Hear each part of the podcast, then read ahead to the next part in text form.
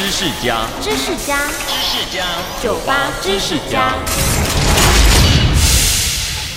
蚂蚁给我们的印象是既勤劳又合作。不过，日本生物学家发现，蚂蚁家族中有少数的蚂蚁整日无所事事，东张西望，完全不帮忙照顾幼虫，不搬运食物。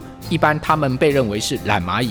但是呢，研究人员发现这些懒蚂蚁标上记号，并且完全断绝蚂蚁群的食物后，奇怪的事情发生了。